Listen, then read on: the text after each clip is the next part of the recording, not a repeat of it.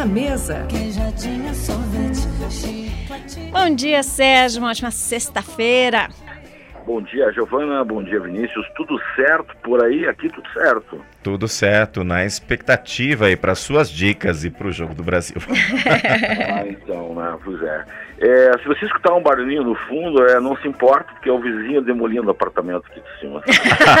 bem na hora de eu falar, meu. Eu, mas tudo bem, dá para ouvir aí umas batidas? Olha, não. Por não. enquanto não. Por enquanto, Por enquanto não. não. Então. É. Bom, vamos lá então para o nosso assunto aqui. Vamos lá. É, o barreado é, um, é um, um, prato típico né, da região litorânea é, do Paraná, principalmente de Morretes, Antonina e Paranaguá. Uhum. Então, é, comerciantes, né, donos de restaurantes que fazem barreado, que são dessas três cidades, formaram uma associação e lá atrás entraram né, com esse pedido de IG, que se faz lá no Instituto Nacional de Propriedade Industrial.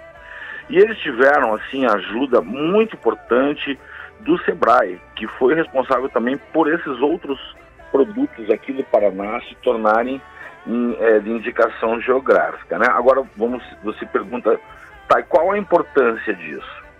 A importância disso é a seguinte, o barreado pode agora ser chamado só de barreado e o que for feito daquele jeito, né, no, no, na panela de barro, vedado ali com o trigo, o trigo faz aquela pasta, né, formando uma panela de pressão rústica, cozinhado por oito horas e normalmente, né, pelo que eu sei, eles usam acém, eles usam toucinho, sal, pimenta e cominho. Esse seria o barreado original, né? Não sei se foi dessa forma que foi registrado.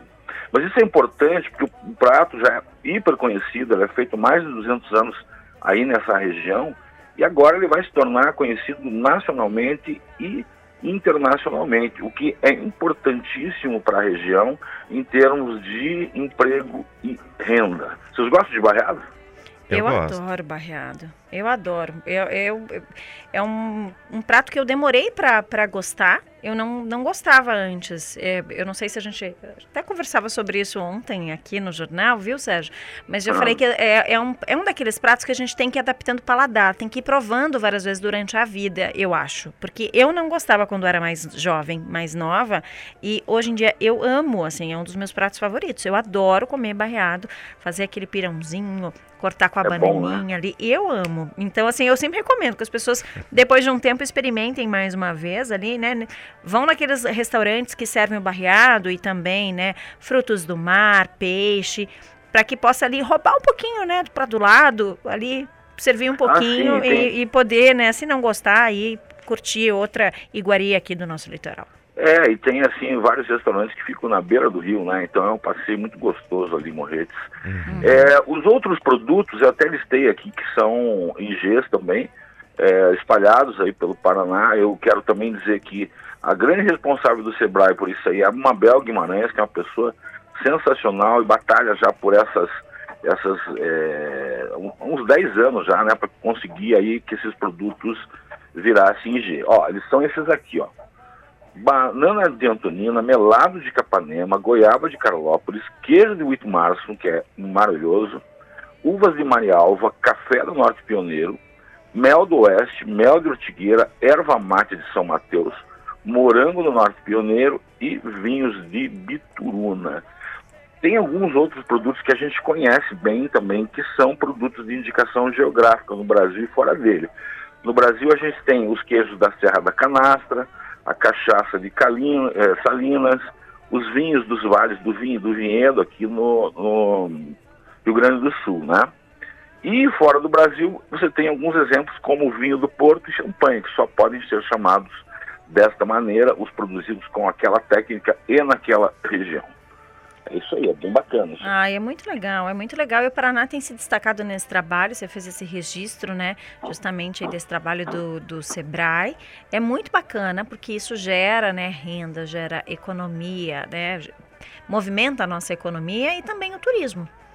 Legal. E sabe, Giovana e Vinícius, está tá tendo um, um, evento essa semana, né? Não sei se já comentaram aí, mas eu vou reforçar que é uh, do nacional, né, internacional, que é sobre produtos de origem, está sendo aqui em Curitiba, ali no Memorial, ali no São Francisco, né, ali no, no Largo da Ordem. Então hoje tem programação lá, o dia todo. E amanhã, para quem tiver interesse de comprar algum desses produtos, lá no Memorial também, das 7 às 14 horas, vai ter uma feirinha. Você pode comprar lá mel, pode comprar queijo.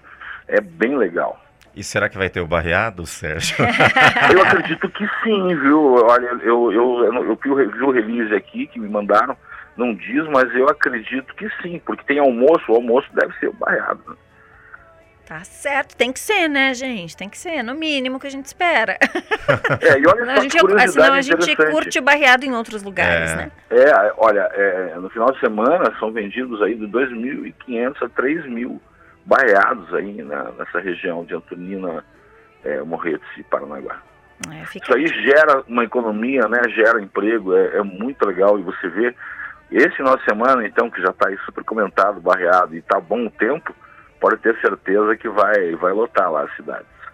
Tá certo. Boa dica de passeio aí, né, pro pessoal. A gente está com as estradas ainda com algumas interdições, mas já com essa retomada do caminho, né, pro litoral, fica a dica aí para quem quiser aproveitar o tempo bom, né? É, e, faz, e fazer né, um almoço diferente aí, um passeio diferente, então. E ó, Giovana, uh, quem tiver quiser mais informação, também tá, tá rolando aí em, em 26 restaurantes pratos com produtos né, brasileiros de origem. Então, essas informações estão lá em origens.brasileiras.com.br barra Semana Origem. Vai ver onde tem os restaurantes e o que está sendo servido. Quem quiser saber da programação que vai até amanhã, também entra lá em origens.brasileiras.com.br. Era isso. Tá certo, Sérgio. Obrigada pela sua participação, pelas dicas e pela, por essa boa notícia. Ótima sexta-feira para você.